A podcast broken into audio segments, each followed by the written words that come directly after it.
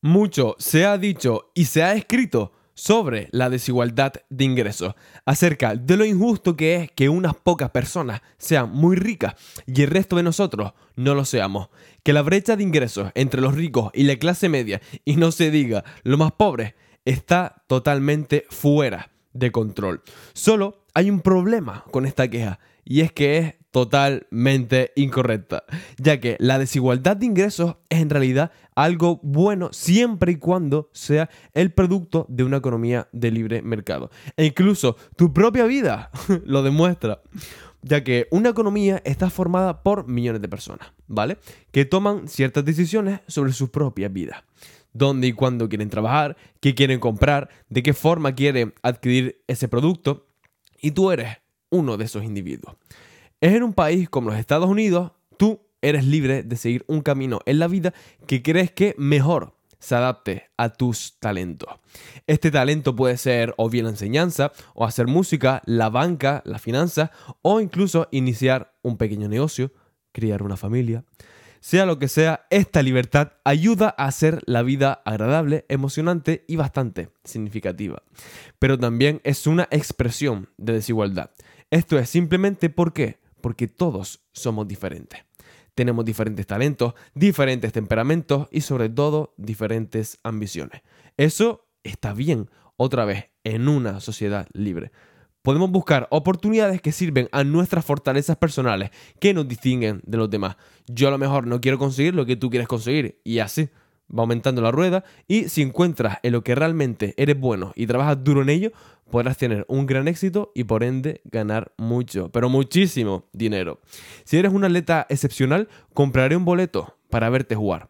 Si eres un inversionista muy experto, quién sabe si puede que te dé un poquito de mi dinero invertir. Siempre y cuando tengas la libertad de guiar tu propio destino, tendrás la oportunidad de alcanzar todo tu potencial, alcanzar el éxito, sea cual sea tu definición. Ahora te pregunto, ¿qué pasaría si, por ejemplo, un burócrata del gobierno te dijera que tu ambición tiene límite? Que hay un techo por encima del cual no puedes levantarte. Dudo muchísimo de que esa noticia te alegre. Te sentirás como si tuvieras una camisa de fuerza incrustada en tu talento, incrustada en lo más profundo de tu alma. La igualdad forzada significa menos oportunidades de conseguir lo que te hace individualmente grande. Pero, ¿qué pasa con la creciente brecha entre los ricos, el 1%, y el resto de nosotros, el 99% que se escucha tanto?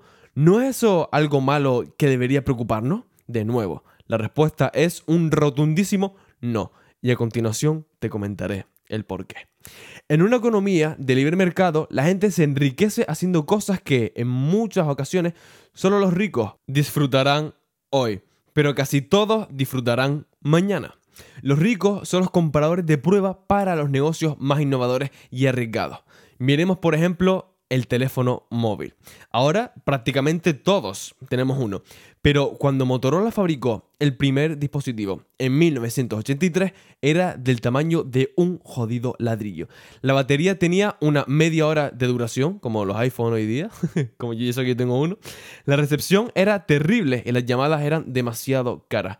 Costaba 4 mil dólares comprarlo. Solo los ricos podrían adquirir un modelo de este. Si no hubiera habido personas ricas en ese entonces que compraran ese teléfono, las compañías no hubieran recibido ganancias que luego hubieran reinvertido en el negocio, en investigación y en desarrollar para buscar nuevas y mejores formas de fabricar un teléfono celular más eficiente y económico. Si nadie hubiera comprado ese ladrillo de 4.000 pavos, no habría un teléfono que hoy día costase 40 dólares. En la década de los 70, una computadora costaba más de un millón de dólares. Hoy en día, gracias a multimillonarios super codiciosos como Michael Dell, tenemos computadoras increíblemente avanzadas que tan solo nos costarán unos cientos de dólares. Mira, ¿también recuerdas los televisores de pantalla plana que tan lejos de nuestro alcance estaban? Solo los ricos podían pagarlas, hasta hace unos años. Hoy en día tu sala de estar es esencialmente tu propio cine privado. El capitalismo de libre mercado se trata de convertir la escasez con el paso del tiempo en abundancia. Lo que una vez estaba disponible solo para una minoría muy acaudelada, hoy está disponible para la gran mayoría del planeta. La desigualdad de la riqueza es una importante conclusión de esta verdad. Por lo tanto, ¿debo sentirme resentido por las personas que se hicieron ricas porque tienen más dinero que yo? ¿O debo, todo lo contrario, estar más agradecido por el sistema económico que les permite enriquecer mi vida y la vida de otras millones de personas? Esta característica del libre mercado, la desigualdad de ingresos, puede parecer terriblemente injusta, pero con un poco más de investigación el cuadro real se hace mucho más claro ya que la desigualdad de ingresos pone a disposición de casi todos los lujos que alguna vez parecían imposibles. Proporciona el incentivo para que la gente creativa arriesgue en nuevas ideas, promueva la libertad personal y recompensa el trabajo duro, el talento y el logro individual. En resumen, la desigualdad de ingresos indica que la libertad individual, la oportunidad y la innovación están presentes en una economía libre del capitalismo. Algo muy bueno para algo que a priori suena bastante malo. Dos puntos finales sobre este tema es que el club del 1% siempre está abierto a nuevos miembros. Y tú no tienes que estar en el 1% superior para incluso tener una vida muy buena. Casi todos vivimos mejor que como vivían las personas hace 200 años. Y eso es lo que más importa. No el hecho de que existan personas muy ricas o demasiado ricas. Quiero contarte brevemente una historia y una reflexión de Jordan Peterson. Esta historia se hizo viral en LinkedIn y dice así. Un tipo miró mi Corvette, mi coche, el otro día y se preguntó cuánta gente podría alimentarse por el precio de este coche. Le contesté que no estaba seguro. Había alimentado a muchas familias de Kentucky que lo fabricaron, a los que hicieron las ruedas, a los que se cargaron de los componentes, a los trabajadores de la mina de cobre, de la que se extrajo el cobre para los cables del vehículo y a los que fabricaron los camiones que transportaban ese cobre. Esta es la diferencia entre el capitalismo y la mentalidad de las prestaciones sociales. Cuando compras algo, pones dinero en los bolsillos de la gente y además dignificas sus habilidades. Y para acabar, quiero comentarte un breve pensamiento de Jordan Peterson. Lo que Karl Marx observó fue que el capital tendía a acumularse en las manos de menos y menos personas. Y él dijo que eso era una falla del sistema capitalista. Estaba totalmente equivocado. No es una falla de dicho sistema, es una característica de cada sistema que ha existido, y sin importar quién lo implemente y cómo opere.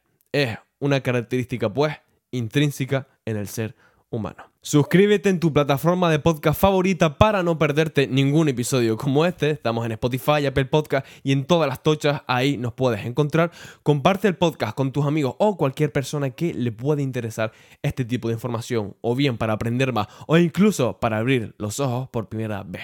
Sígueme y háblame por Instagram para hacerme saber tus dudas, tus sugerencias y qué tipo de contenido te encantaría escuchar en este programa. También coméntame una reseña en Spotify o en Apple Podcast sobre qué te ha parecido este tipo de contenido y puntúa con 5 estrellas en tu plataforma de podcast favorita. Muchísimas gracias por estar ahí, espero tus sugerencias por Instagram y nos vemos muy pronto el jueves quizás con una entrevista muy muy interesante. Y si no es el jueves, pues muy pronto os la traeremos. Muchas gracias por estar ahí y nos vemos muy pronto. Que tengas un excelente inicio de semana.